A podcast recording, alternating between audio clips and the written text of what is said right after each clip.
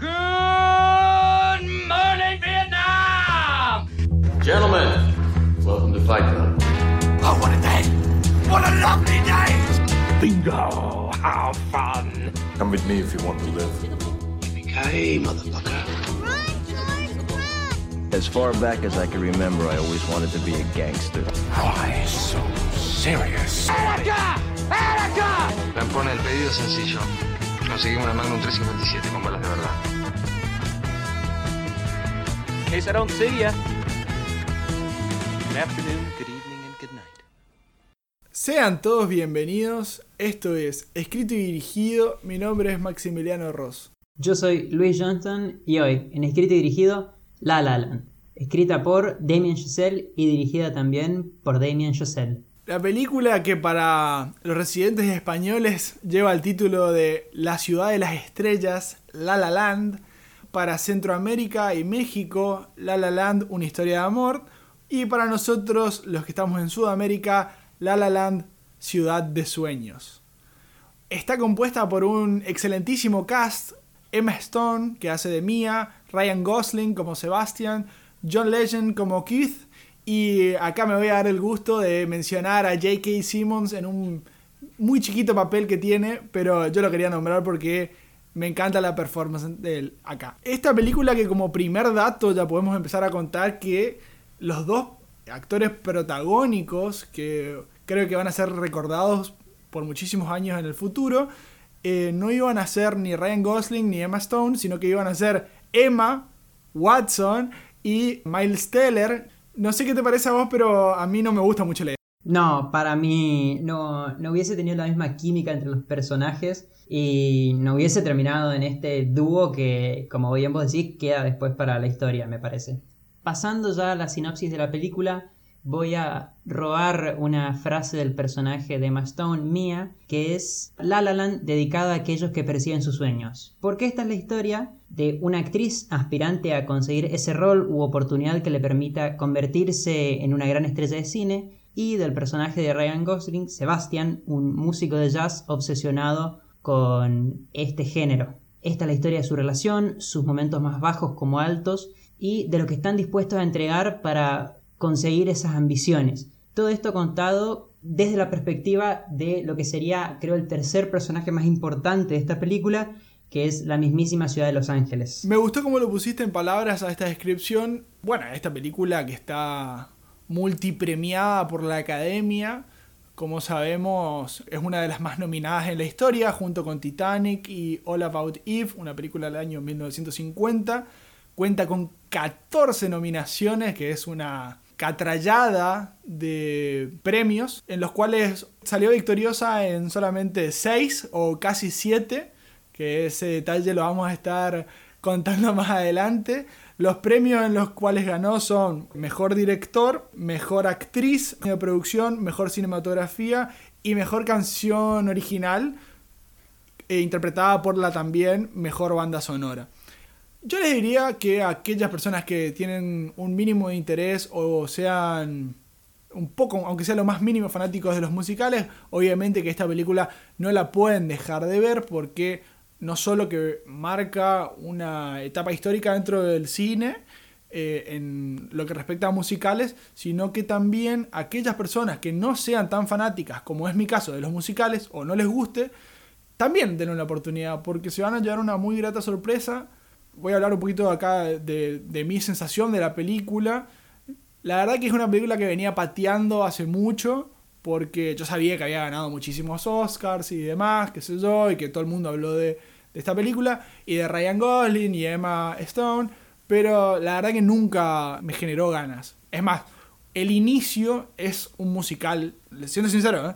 no, no, me, no me llamó la atención, pero creo que fueron tantos los que nos pidieron esta traigamos dije, bueno, ya está, si le gusta tanto a esta gente, vamos a hacerlo, vamos a dar una oportunidad. La verdad que me llevé una, una muy linda sorpresa, la, disfruté muchísimo. La segunda vez que la vi, bueno, ya no, no, quiero entrar en los detalles todavía porque los vamos a poder apreciar en una magnitud mayor en, un, en posterioridad, pero de igual forma, comentar que es una muy linda historia de amor y debe ser vista por lo menos una vez, porque a pesar del de lo complicado que puede ser seguir a los Oscars o si dan bien o mal los premios, creo que como indicador la cantidad de nominaciones que tiene nos permite darnos cuenta de qué calidad de película estamos viendo y por lo menos una chance le tenemos que dar. ¿Qué te pareció a vos, Luis? Mira, yo la vi en su momento cuando se estrena. A mí me gustó bastante. Yo el género musical, la verdad es que ni lo aborrezco, ni tampoco es mi favorito. Me parece una manera interesante de contar una historia en todo caso. Pero con el tiempo igualmente pude apreciar sobre todo lo que, lo que implica La La Land para el cine. Porque uno tiene que tener en cuenta que los últimos musicales que han salido, uno de los últimos fue Les Miserables, pero que no es una historia original. Con esto quiero decir que la posibilidad de poder realizar un guion completamente original de un género que, como bien el mismísimo Damien Chazelle lo menciona, estaba muerto, no es nada menor. Entonces, creo que como aficionado en todo caso al cine, uno tiene que poder apreciar eso. No es mi favorita de él, ni, ni es de mis películas favoritas, pero yo no puedo negar la obra maestra que es en sí misma La La Land.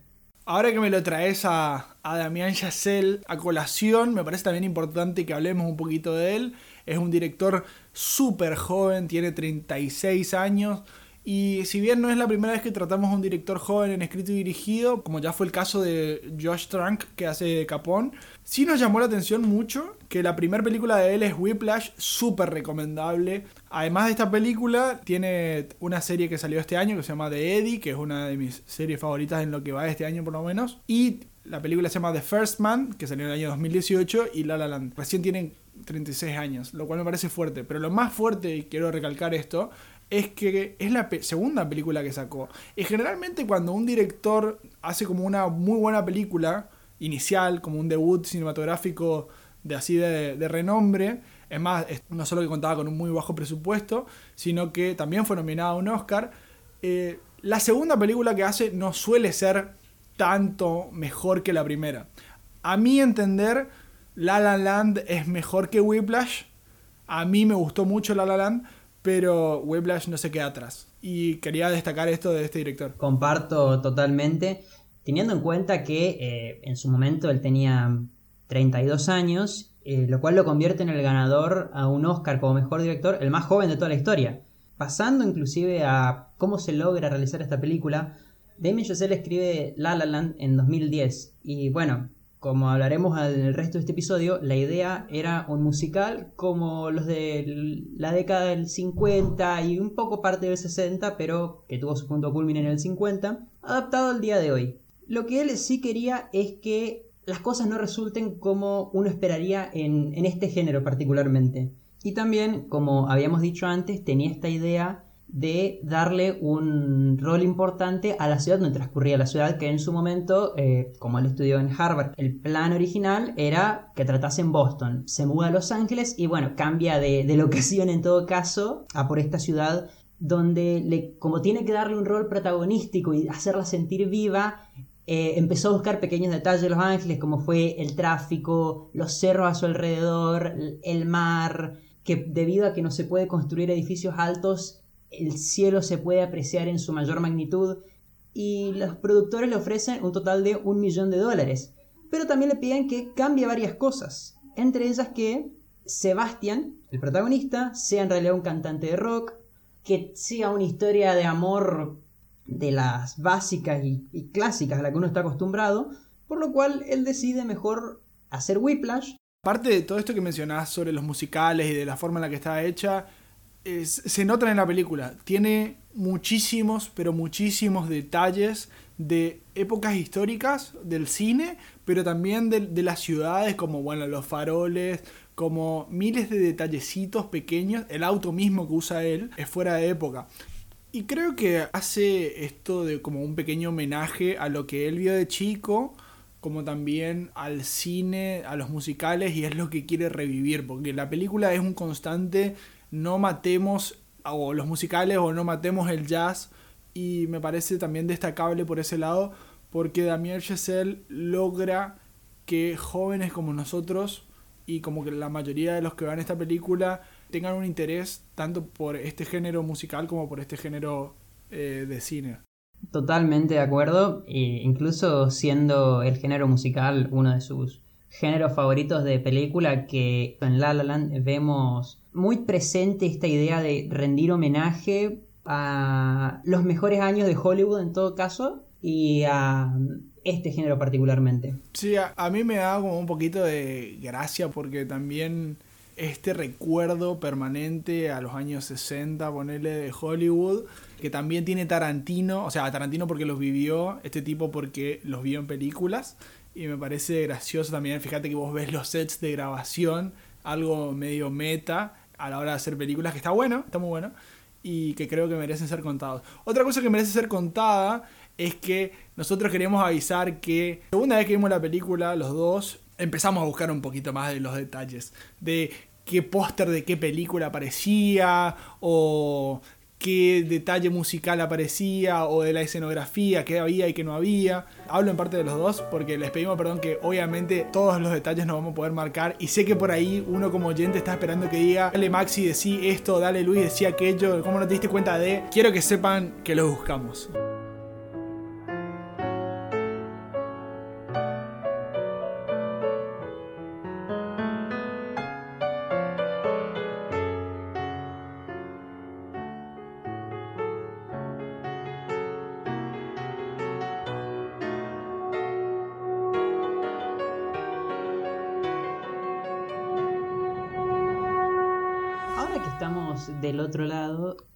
Parece que la mejor palabra para describir esta película es sacrificio, que es un elemento que está muy presente en la mayoría de películas de, de. En este caso, por ejemplo, podemos decir Sebastian, quien para alcanzar su sueño tiene que aceptar que tiene que hacer música que él odia o que no necesariamente es la que él quiere. Él busca expresarse libremente a través del jazz sin que nadie le diga cómo tocar o para qué público. Pero si él necesita conseguir este dinero para poder él lograr su sueño máximo, que es fundar su propio club de jazz, en el cual va a poder definitivamente tocar la música que él así lo desee. Y en el caso de Mia, requiere que estas audiciones que ella realiza al comienzo de la película, en las que nadie la reconoce, eh, justamente la motiva a hacer su propia obra, en la cual al comienzo nadie va a verla, pero también eh, le da el puntapié inicial para iniciarse en lo que será su posterior carrera en el cine. Eh, no sé en, qué, en tu caso, Maxi, con qué palabra vos te gustaría definir esta, esta película. Uy, si la tengo que así resumir todas en una sola palabra, creo que podría haber sido sacrificio, o sea, podría haber estado de acuerdo con vos, pero voy a optar por un poquito más de cliché y voy a decir amor, que son complementarios en realidad a lo que vos decís, porque yo creo que estos sacrificios no son solamente sacrificios en nombre de los sueños, sino también en orden de priorizar la pareja. Y creo que el mensaje en general que tiene la película apunta por ese lado. ¿A qué me refiero con esto? La idea en general es el de vamos los dos juntos, sigamos nuestros sueños hasta donde se pueda, hasta donde podamos de alguna manera crecer al mismo ritmo y cuando eso no sea posible, bueno, nos separaremos, pero sabemos que hicimos lo mejor entre los dos o lo mejor posible para que esto funcione. O sea, esa sería mi justificación de por qué elijo amor como palabra descriptiva de esta película. Es como decís, es algo que, que Giselle acostumbra a hacer. Fíjate que Whiplash me parece una película que también la puedes resumir con esas dos palabras. Porque cuando vos amas algo, cuando vos perseguís algo, cuando buscas algo con esa intensidad y con ese, cuando tenéis como ese objetivo en la cabeza, que cada uno sabe por ahí qué persigue, como que de alguna manera tiene una cierta obsesión, por ahí suele confundirse con el amor, pero por ahí es amor también, y que tiene que hacer estos sacrificios y tiene que hacer todo este tipo de desgaste en pos de este bien mayor, entonces me parece que son igual de utilizables ambas palabras teniendo en cuenta la justificación. Y como la justificación de los dos apunta para ese mismo lado, creo que estamos de acuerdo en... Sí, eh, completamente. Es más, lo que me gusta mucho de esta película también es la relación que tenés entre ambos protagonistas, porque la misma es complementaria, es decir, como vos tenés al comienzo, ninguno puede del todo realizar sus sueños solos. Necesitan el uno del otro y eso, digamos, los empieza a impulsar, como bien vos dijiste, en este camino hacia el éxito hasta llegar al punto en el cual ambos no pueden seguir juntos, es decir, tienen que optar por una u otra cosa, pero no hay algo tóxico entre los dos, digamos, sino que ambos se siguen amando, ambos reconocen que cada uno tiene que seguir por su lado y que entre los mismos va a existir este, este vínculo que va más allá de, la relación de, pareja, porque ambos quieren que el otro triunfe, que eso me parece que es algo muy rescatable también de esta película y que es muy distinto en todo caso a los clichés que a veces suelen hacer algunas. Sí, hay, hay veces que no se puede todo, yo creo que iría por ese lado. Hay veces que no se puede todo. Para mí es importante también dividir a la película, encontrar estos actos, si se quiere. Dos grandes momentos en la película, o dos grandes momentos y el final, porque el final, lo primero que te dije después de que vi la película fue, si le dieron todos los premios por el final, me parece perfecto. Pero eso lo dejamos justamente para el final de este episodio también. Volviendo a lo que, a lo que nos concierne, yo lo que digo es, yo creo que hay dos grandes momentos en la película, que son desde el momento cero que se conocen, todo lo que tiene que ver con el descubrimiento de cada uno de los personajes, hasta el beso. Yo creo que después del beso, no, yo creo no. La película también es bastante explícita. Fíjate que hace como esto medio de Looney Tune, de cerrarte el circulito y poner la pantalla negra, eh, para mostrarte el The End, en definitiva, que es bastante claro. Y del segundo momento que vendría a ser, bueno, ya acabó esta primer parte de miento que todas las personas tuvimos en algún momento, que es no le encontramos defectos a la otra persona, todo es mágico y tenemos las mariposas en la panza y, es todo fantástico y fabuloso y los colores son todos eh, rosa pastel si querés, como el cielo, pero eso tiene un final. A partir de ahí empieza ese segundo acto que digo, que me parece que es donde se empieza, a, no iba a desinflar, pero empieza el verdadero amor, ¿no? Donde empiezan a conocer a su pareja un poco más y empezar a descubrir que tiene los ciertos defectos y, y otras virtudes capaz que no conocías, pero querer a una persona con sus defectos, lo que a mi entender es el amor y eh, aceptarlo de esa manera y amarlo igual, es lo que hace que la relación sea fructífera. Claro, e incluso eso que vos mismo decías que corresponde a la primera parte de la película y de, la relación de Mia y Sebastián, que, que es muy del, del, Hollywood clásico, es la, es la relación perfecta, es hasta un poco gracioso, fíjate que tenés este montaje, es todo perfecto, incluso, incluso para agregar a esta primera parte, es donde también tenés la mayoría de números musicales que tienen esta sensación de, alegría, de que la película va a ir para un determinado lado, más a lo que uno esperaría de, romance, y que pertenece a, creo, a lo que Yacel también quiere, quiere establecer acá, que es esto de, la idea de los ángeles como el lugar, el lugar donde se pueden realizar los sueños y que ahí es donde se encuentra la magia que uno tanto busca y que en la segunda parte tanto se apagan los colores como también es donde menos musicales tenés y donde más diálogo, drama presenta la película en todo caso. Sí, sí, totalmente. Hay un enfriamiento de la paleta de colores que se nota mucho. Este drama creo que es donde más me atrapa a mí la historia y esto es, no va a estar ninguno que no haya visto la película a esta altura del episodio, pero a esto me refería con mirar la película aunque no te gusten los musicales, porque esto es muy bueno, es cine de alta calidad y creo que no podés desaprovechar esto. Eh, volviendo un poco a la historia. En este segundo acto donde se separan los dos, me parece que fue tan buena la primera etapa que iba a haber una excusa, ¿entendés? La excusa en este caso fue una, fue una muy buena excusa, que, que me parece brillante también, porque es un dato no menor. La excusa para que vuelvan a hablarse entre los dos podría haber sido cualquiera, pero fue una excusa muy buena y fue real, ¿no? Me, dio esa sensación de algo plausible, ¿no? Fue tan bueno el principio de la relación que cómo no darle una segunda oportunidad. Y es, puede salir mal, y probablemente salga mal, pero fue tan bueno que vamos a dar una oportunidad. La relación se va desarrollando, ¿no? Y junto con ellas los personajes a su modo, sus sueños a su modo. Y como todo en esta vida tiene un inicio, un durante y un final y llega a este final, que me parece excelente. Claro, es bastante apropiado para lo que nosotros hasta ahora construimos, o bueno, la película en realidad construye de los personajes. Eh, incluso es, yo noté un poco cómico esta idea de que justamente, como bien habíamos dicho antes, existe en esta, en esta película la idea de los sueños, de, de lograr las metas, de cumplirlos. La idea del musical, que en todo caso es una manera de de construir una historia en la segunda parte donde justamente ellos logran construir sus logran cumplir estos sueños. No hay más musicales. Se acabó la ilusión se acabó la magia porque ahora estos son su realidad. Otra cosa y una de las mejores que puede ofrecer esta película es la dirección de Chazelle y sobre todo la sutileza que tiene el mismo, lo que demuestra creo su capacidad y su calidad de, de, director justamente. Desde la introducción de personajes, poder establecer las motivaciones, lo que sienten, sin ese diálogo que ellos mismos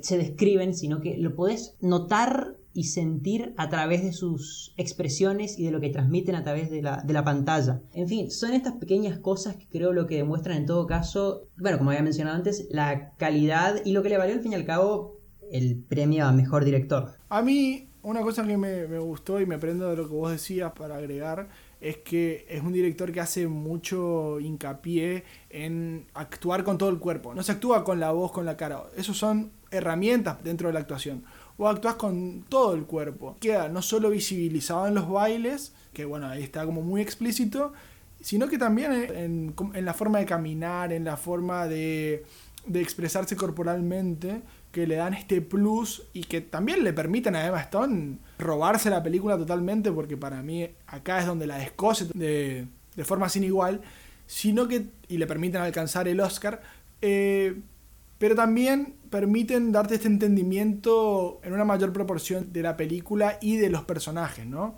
Volviendo a la opinión de, este director, que bueno, creo que ya quedó claro que queremos mucho los dos y que nos gusta mucho lo que hace. Eh, otra cosa que a mí me gustó y que no solemos destacar mucho, porque no es que sepamos muchísimo del tema técnico de, del cine, es cómo fueron grabadas eh, muchos de estos paisajes hermosos de la fotografía muy linda que tiene esta película, que está planteada como para que el espectador crea que es una pantalla verde o es CGI y no es así. En realidad, por el contrario, es todo real, todo lo que vos ves es real, sobre todo los bailes que se hacen en, en este risco, en esta calle sobre la montaña, por ejemplo, el baile icónico, en realidad eso fue muy difícil de grabar porque tuvieron solamente cuatro o cinco tomas por el atardecer y que lo editaron de tal forma de que parezca que es eh, imagen por computadora, pero no lo es. Y creo que eso es muy valioso y es algo que, que me parecía también ser comentado. Si querés pasando a otra parte de nuestro análisis de la película, sería hablar un poco del mensaje más meta o, el, o si nos metemos y nos zambullimos un poco en el mensaje que tiene la película, creo que puede ser eh, interpelada de, de, diferentes puntos de vista. Uno es, como decíamos, el de la relación, creo que ese es el más claro, pero también podemos hablar un poco de lo que a mí me dio o lo que a mí me pareció que Damien Chazelle quería contarte y es su relación con el jazz. Él claramente te va contando cómo, en las palabras de, de, de Sebastián, qué es el jazz, dónde se originó, qué es lo que representa. Y creo que el personaje de Mia, en este caso, viene a ser una persona promedio que no sabe de jazz. Que lo único que sabe de jazz es una noción general de qué instrumentos se tocan y de cómo es una melodía promedio. Pero no es que sepan de sí, jazz. capaz que si le preguntas quién es Louis Armstrong, sabe quién es Louis Armstrong y hasta ahí llega. Claro, como nosotros dos, o sea, ninguno de los dos otros dos sabe Exacto. de jazz. Entonces, eso vendríamos a ser no solo mía, sino también el resto de los espectadores de la película. Y lo que va a ir haciendo, esto es como leer. Es como cuando alguien dice que no le gusta leer. No, es imposible que no te guste leer. Lo que pasa es que no encontraste los libros adecuados para vos. Y entonces vos como que te negaste porque encontraste dos o tres libros malos, pero no, flaco, vas a encontrar el libro para vos y te va a gustar leer, porque leer es como es una forma de comunicarte. Y lo mismo pasa con la música y lo mismo pasa con el cine. Eh, por ese lado me gustó esa comparación para hacer y creo que la, la explota y la lleva a un punto límite. Fíjate que lo termina diciendo de forma muy clara el personaje de Emma Stone diciendo ah, me terminó gustando eh, completamente lo que vos hacías y creo que si bien Damien Chazelle busca con todas o las mayoría en realidad la mayoría de sus producciones como, bueno, hablamos de Whiplash, hablamos de Eddie, ahora hablamos de La La Land, buscan esto de, presentarte el jazz, sobre todo nosotros los más jóvenes. Y la película no lo hace haciendo películas de jazz, sino que por el contrario, lo que hace es mostrarte como este jazz medio techno, con un cierto beat electrónico, es de alguna manera lo que pasa en la Argentina con el tango, más en la región donde nosotros dos estamos, que en Corrientes es algo que se escucha mucho, que es el chamamé, pero es algo que va quedando olvidado, ¿entendés? Que los jóvenes no se van integrando a este estilo de música y que tenemos que encontrar la vuelta, entre comillas, o no tan en comillas, sino mantener la cultura. Dicho eso, lo que el director te quiere contar es no dejemos morir al jazz, porque el jazz viejo es malo. No, no, no, es porque capaz que no, no se lo mostraron a una mayor cantidad de gente. Cuento un poco de experiencia personal. Después de ver esta película, después de ver Whiplash, después de ver The Eddie, empecé a descargarme más playlists en Spotify de, jazz, la verdad. Entonces creo que si el tipo quería revivir el jazz, por lo menos yo le estoy dando una oportunidad, me gustó mucho más de lo que, yo creía y, y, fui de alguna manera medio tirado de los pelos si querés, terminé siendo mía, con relación al jazz me refiero. Y creo que si ese era el objetivo de él, lo consiguió, y no solamente conmigo, sino con muchísimas más personas. Sí, para mí eh, él tiene una pasión notable por, por el jazz, en el caso de Giselle, pero como inclusive dice el personaje de Mia en la película, a la gente le gusta aquello de lo que uno es apasionado. People will want to go to it because you're passionate about it and people love what other people are passionate about. Él utiliza en la mayoría de sus producciones justamente este género musical porque es con el que él se siente identificado para transmitir esta idea de seguir tus pasiones, seguir lo que a vos te gusta. ¿Por qué? Porque a la gente le va a gustar que a lo que le des el 100%, porque eso atrae. Que es justamente en el caso de, como bien vos dijiste, el personaje de, de Mia, otra cosa que vos tenés para darle a ella, que es la clara protagonista, me parece, de la película, es que llevándola al cine, el personaje de Sebastián le dice, o no lo dice exactamente, pero transmite esta idea de que en lugar de, de esperar papeles o de esperar encontrar ese rol que no se te está dando por alguna razón, ¿por qué vos misma no lo creás? ¿Por qué vos no haces tu propia obra? Que vos sientas que te represente y que a vos te genere estas ganas de, de actuar. Tomo esto que vos, que vos comentás, sobre todo la frustración que vos vas viendo que sufre este personaje respecto de las audiciones. Bueno, eso eh, fue tomado a la vida real le pasó a Ryan Gosling, sobre todo lo de la interrupción para hablar por teléfono de un director en la mitad de una audición. Si pasamos al último acto de esta historia, voy a seguir postergando la, la, secuencia final porque a mí me gustó tanto que me parece que merece como un episodio aparte directamente. Pero pasando a este tercer acto, es donde, bueno, pasan cinco años, ellos ya están separados, ellos hicieron su vida, los dos consiguieron su sueño de alguna manera, separados, pero su sueño al fin. Y él tiene su bar, ella está casada con hijos y es una excelente escritora y directora o actriz, o las tres, ¿por qué no?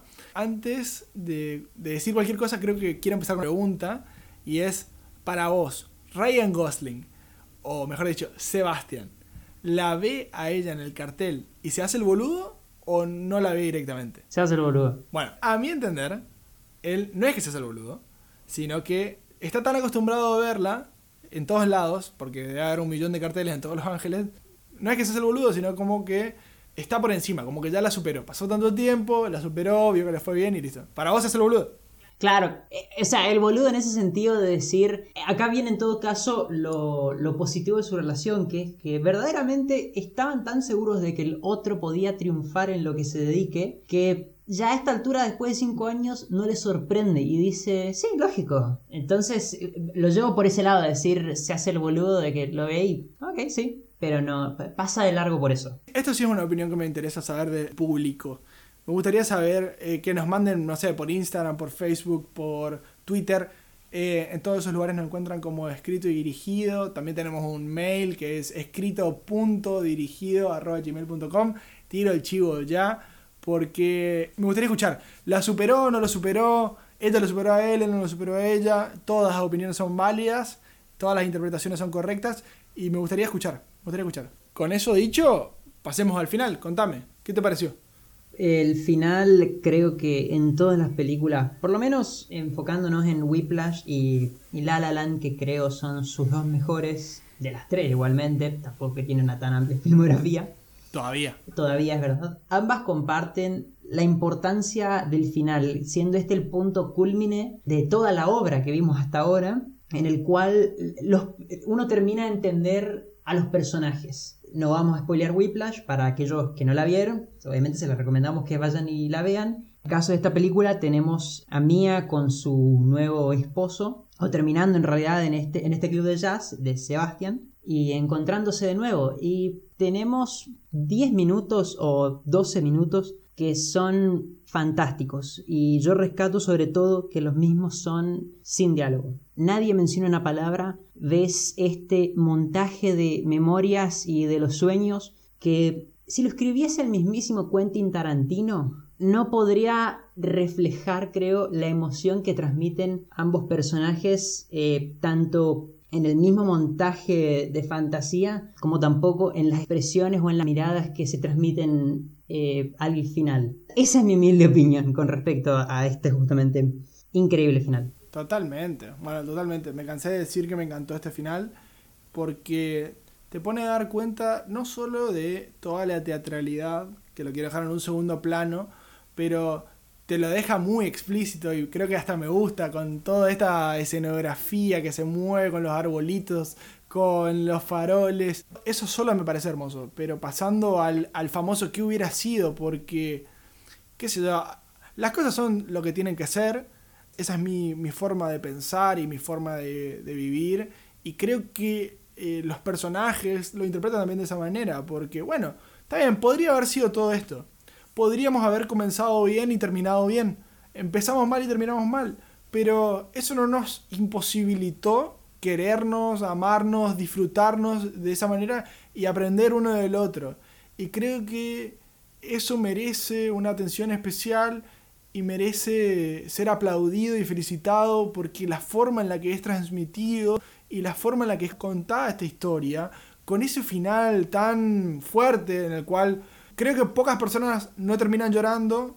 Yo me incluyo dentro de los que, obviamente, en la mayoría, ¿no? En los que terminamos lagrimeando, llorando, porque es como si tocara como una fibra muy íntima dentro de cada uno. Logra lo que buscaba el director, que es que todos terminemos emocionados, y lo felicito por eso. Y felicito a, la película y a las a las que recomendaron que veamos esta película y la hablemos. Yo tengo esta idea de que incluso esto está contado, creo que un poco más desde la perspectiva de Sebastian tal vez, porque por lo menos las memorias que te van mostrando siempre involucran a que él justamente tome otra decisión a la que había tomado en su momento. Esto es, por ejemplo, cuando se encuentran por primera vez, él no rechazándola o ignorándola, no haberse ido con, con el amigo, eh, no haber faltado al estreno de la obra, es algo mío personal esto ya, pero como que él se da cuenta de que ella pudo tener la carrera e incluso tal vez de verdad una pareja. Y yo si bien estoy feliz con lo que logré, eso no lo pude terminar de conseguir. Hay algo que dijiste que, que creo que, que, está bueno para, para detallarlo, que yo le noté como una atención especial y como que me pegó de una manera extra, que es cuando ella está dando esta performance en este teatro que no la ve nadie y, y los que la ven como que la atacan, la atacan por la espalda, que se yo, diciendo que los, los shows de una sola mujer son malos y la chica era mala y no se entendía, qué sé yo.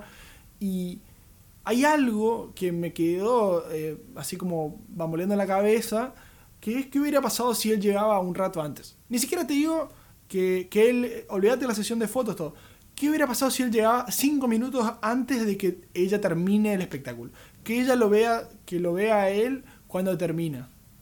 Y, y él de alguna manera la, ayuda en este a consolarla o lo que sea, ¿no? Porque la mina estaba mal, porque igual escuchaba que la criticaban. Y acá es donde vuelvo a lo que decía anteriormente.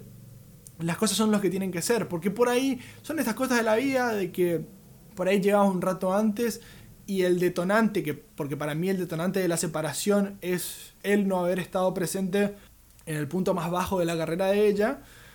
Capaz que no, capaz que, capaz que pasaba el tiempo y, y había otro punto más bajo y se tenían que separar porque se tenían que separar. Pero por ahí por ahí había una mínima posibilidad, una probabilidad ínfima de que si él llegaba cinco minutos antes y estaba ahí, no sé, con un ramo de flores, por ejemplo, como se le hace cuando hay una buena exhibición de un, de un show, de alguna manera, no sé, le, le representaba a Mía un mínimo de felicidad, la historia de amor podría haber terminado de otra manera. Pero de nuevo, las cosas son lo que tienen que ser y es lo que fue. Él llegó tarde, el resto es historia, ¿no? Pero bueno, quiero saber un poco de, de tu teoría que tenés preparada y que quiero escucharla porque la verdad que no la conozco. Bueno, como bien mencionamos a lo largo de todo el episodio, esta película toma mucho de otras. Hay una importante cantidad de escenas que, hacen homenaje e inclusive podríamos decir hacen un poco de plagio. No me parece que es la, intención porque veo a La La Land como la síntesis final, creo, de todos los musicales. Es como el musical de los musicales, si uno quiere. Y una de las que, de las que toma bastante de la trama es una película de Martin Scorsese, New York, New York, de la cual toma principalmente ahí en esa película tenés a Robert De Niro y a Liza Minnelli, en el cual ocurre algo bastante parecido y de vuelta el, la música y el jazz particularmente vuelven a tener un rol protagonístico, en el cual primero son pareja, luego se separan y luego tienen esta cierta cierto encuentro, podríamos decir. Pero esta película lo que tiene particular, que esto ya es capaz tirado a los pelos, pero la película le va muy mal. Y Scorsese, como bien me había dicho una vez Maxi, decide un poco dejar casi la dirección por esta película, pero por eh, el apoyo que le da De Niro, termina después haciendo Raging Bull, que lo vuelve a catapultar a lo máximo del estrellato. Entonces, es como que Scorsese en esa película está en ese punto mínimo en el cual se encuentra Mía, que necesita de Sebastian, quien es quien la vuelve a traer justamente a que participe en esta audición, para que la termina catapultando también a ella justamente a ese rol que luego le dará el puntapié para el resto de su carrera. Entonces, me pareció que en todo caso ahí Yacel quiso también rendir un poco homenaje a la película y a la situación que, ocurrió después. Me pareció una linda coincidencia en todo caso para contar y traer este episodio. Está buena, está buena, está buena. Me gusta, me gusta, me gusta. Eh, ya que estamos citándonos entre nosotros, Luis me había contado una vuelta en, algo que yo estoy, estoy sumamente de acuerdo, que es que Whiplash viene a ser de alguna manera como el Raging Bull del siglo XXI. Eh, me gusta, es una linda comparación. Eh, me gustaría plantear una pequeña discusión entre nosotros dos, capaz, no sé qué pensaba vos, la verdad, pero vamos a descubrirlo y no sé qué piensan ustedes la audiencia sobre... Es como que hay, como se dice en inglés, hay un elefante en el cuarto y es esta comparación con Moonlight que vamos a tener que tener y vamos a tener que poner sobre la mesa, ¿no? La pregunta sería, ¿merecía tener el premio a mejor película, sí o no? ¿Y por qué? Debido a lo que obviamente ocurrió la noche de los Oscars, ambas quedaron de por vida conectadas, lo cual es lamentable porque honestamente las dos son buenas. Yo creo que La La Land se merecía definitivamente ese Oscar de mejor película, sobre todo porque se merecía dirección. Ganó todos los premios, digamos, de sonido, cinematografía. Es decir, me, me parece que no darle el mejor película era como hasta negarle, podría decir, de lo que, de, lo que sería la, la, la frutilla del, del postre, si uno quiere. Algo que sí le pasó, por ejemplo, a Parasite. Claro, exactamente. Bueno, eh, mi respuesta sería que claro, que merecía el premio a la mejor película. Y como fundamento voy a usar el tiempo, ¿no? Me parece La La Land una película que va a durar y perdurar, no solo La La Land, sino sus personajes, sino estas cositas icónicas, qué sé yo, vas a pasar por la calle, vas a escuchar un bocinazo y hasta, en vez de calentarte, capaz que te saca una sonrisa, esta apuesta de sol rosada, me parece también una cosa muy mágica que te transmite la película. Por lo tanto, me parece ese el, el mejor fundamento posible. Obviamente es más fácil responder ahora con el diario del lunes que en el año 2016. Totalmente. Pero claro, y como vos decís, estas películas están tan pegadas unas con las otras que no nos quedó otra que a la hora de utilizar los números quedarnos con el mismo criterio, ¿no? Y de comparar Moonlight con La La Land. Acá empezamos con la primer y la principal diferencia. Vos comentabas al principio que el presupuesto que le dieron originalmente a Giselle para, para hacer La La Land era de un millón de dólares, si no me equivoco. Por suerte no fue finalmente utilizado porque se hubiera quedado un poco corto. En realidad te diría una trigésima parte que, dicho de forma más simple, vamos a decir, el presupuesto final terminó siendo de 30 millones de dólares. Comparado con la de Moonlight, y acá es, bastante sorprendente, para aquellos que hayan visto la película, te das cuenta, Moonlight tuvo un presupuesto de 1,5 millones de dólares, lo cual es un presupuesto bajo. Si vamos como a las proporciones y a cuánto representa dentro uno del otro, Moonlight solamente tiene un 5% del presupuesto que tiene La La Land. Un dato no menor es la recaudación. Si bien pudimos notar esta primera diferencia, la recaudación no deja lugar a dudas sobre lo que representó en términos mundiales o hasta dónde alcanzó en términos taquilla. La recaudación de Moonlight fue de 55 millones de dólares, lo cual no está nada mal comparando el presupuesto, es casi 50 veces más. Si vamos al, al caso de la película en cuestión, ¿no? Es, me parece una suma absurda comparado con, con lo que costó, ¿no? Eh, de 400, casi 450 millones, 445 millones lo cual me parece hasta obsceno de alguna manera. ¿A qué me refiero con esto? Porque por eso digo que en taquilla se nota también la diferencia. Acá podríamos haber respondido también con esta justificación y hubiera estado de forma correcta, que sería que La La Land recaudó 8 veces más que Moonlight y ponele, por eso sería también 8 veces mejor película. No, no sé, eso ya lo dejo a criterio de cada uno pero me parecía también importante contarlo. Podríamos decir que entonces Damien Chazelle personalmente salvó al jazz y a los musicales. No sé si lo salvó, pero como que está con el RCP ahí al jazz y lo banco por eso. Así que bueno, sin nada más que agregar entonces, eh, saben que nos pueden encontrar en Instagram, Facebook, Twitter como escrito y dirigido y también en nuestro mail escrito.dirigido.com y sin nada más que decir, nos escuchamos la semana que viene.